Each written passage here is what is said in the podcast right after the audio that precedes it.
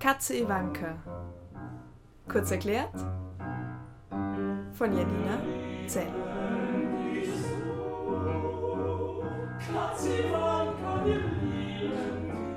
Katze Ivanka ist eine Familienoper von Massimiliano Matesic und Vera Nemirova. Eine Uraufführung, deren Libretto aus der Feder der Regisseurin selbst stammt. Vera Nemirova ist vor 15 Jahren bereits hier in Hamburg gewesen, damals noch als Assistentin von Peter Konvitschny und hat damals das Auto da Fee in seinem Don Carlos inszeniert. Kurz darauf hat sie dann mit Bellams Fest einen großen Erfolg hier in Hamburg gefeiert und inzwischen ist sie in allen großen Opernhäusern dieser Welt unterwegs, hat unter anderem den Ring in Frankfurt inszeniert, Pic Dame und Macbeth in Wien, Othello in Dresden, Lulu bei den Salzburger Festspielen und nun endlich ist sie zurück hier in Hamburg und bringt ihr erstes eigenes Werk zur Uraufführung als Librettistin und Regisseurin zugleich. Die Geschichte von Katze Ivanka basiert auf einer wahren Begebenheit. Es gab tatsächlich einmal eine Katze, die lebte an einem Opernhaus in Bulgarien und verbrachte ihre Tage im Hinterhaus, besuchte aber auch dann und wann gerne einmal die Bühne, um in Proben oder auch Aufführungen fleißig mitzusingen. Und an diesem Opernhaus wuchs Vera Nemirova als Tochter des Chefregisseurs auf und erlebte so die Geschichten dieser Katze mit. Nun hat sie Jahre später daraus eine Oper gemacht und die kleinen Katzenanekdoten zu einem ganzen Libretto weiterentwickelt, das Massimiliano Matesic vertont hat.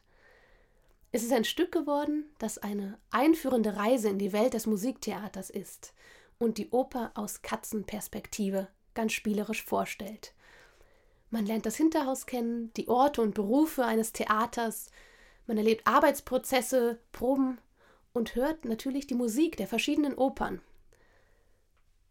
Sie können es sich bestimmt denken, Katze Ivanka, die an so einem Ort groß geworden ist, ist alles andere als eine gewöhnliche Katze. Sie jagt keine Mäuse und streunt auch nicht draußen herum. Nein, sie räkelt sich am liebsten auf dem Plüschsofa in der Garderobe der Primadonna. Und natürlich kann sie auch die Opernmelodien in und auswendig und singt am liebsten selber mit. Ihre neueste Leidenschaft gilt einem Siamkater. Es gibt mehrere Kater in dieser Oper, die alle ein Auge auf Ivanka geworfen haben, und ihn scheint sie tatsächlich zu erhören. Meistens aber an ihrer Seite anzutreffen, ist ihr Herrchen Falana, der Requisiteur der Oper. Er hat Ivanka damals gefunden, als sie noch ganz klein war, hat sie in der Oper aufgezogen und von ihm kennt sie die ganzen Geschichten der Oper, denn er baut die Gegenstände, die auf der Bühne gebraucht werden, die Schwerter, die gebastelten Hähnchen, die Bücherstapel, das alles entsteht auf seinem Schreibtisch und er erzählt Katze Ivanka, welche Geschichten an diesen Gegenständen hängen.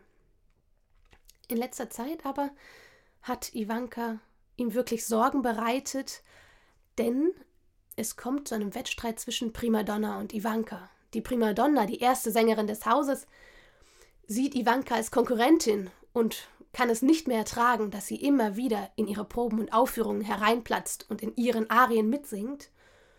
Und sie geht tatsächlich zum Operndirektor, um Katze Ivanka loszuwerden.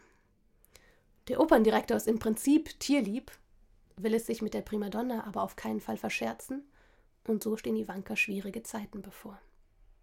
Diese Geschichte hat Massimiliano Matesic vertont er ist Komponist und Dirigent, kommt ursprünglich von der Geige und hat mit 14 sein Kompositionsstudium am Konservatorium in Florenz aufgenommen. Dort hat er unter anderem bei Salvatore Charino gelernt, aber sehr bald beschlossen, seinen eigenen Weg zu gehen. Sein Stil ist der europäischen Tradition des frühen 20. Jahrhunderts eng verbunden, entwickelt die Tonsprache von Strauss, von Zimlinski, von Korngold weiter – das hat sich in den vergangenen Jahren in Kammermusik, aber auch symphonischen Werken und Orchesterliedern niedergeschlagen. In Ivanka kommen nun zwei Einflüsse seiner Tonsprache zur Geltung. Einmal die tonale Welt und dann auch die avanciertere. Und das auf ganz natürliche Weise, denn Ivanka erzählt sich auf zwei Ebenen. Der des Hinterhauses mit den privaten Geschichten des Alltags und auf der Bühne, wo geprobt wird und aufgeführt wird, und zwar ganz realistisch, unser Opernrepertoire. So zitiert Massimiliano Matesic für die Bühnenmomente Werke aus dem Opernrepertoire wie Eugen Onegin, La Bohème und Lacme und hat für das Hinterhaus eine ganz eigene Tonsprache, seine persönliche Tonsprache entwickelt. Die verschiedenen musikalischen Zitate und natürlich auch die Anekdoten aus dem Hinterhaus machen dieses Werk zu einem wahren Schatz an Erinnerungen und Anspielungen für Theatermenschen und Opernliebhaber. Vor allem aber ist es ein Stück, das Kinder einlädt, die Welt des Musiktheaters zu ergründen.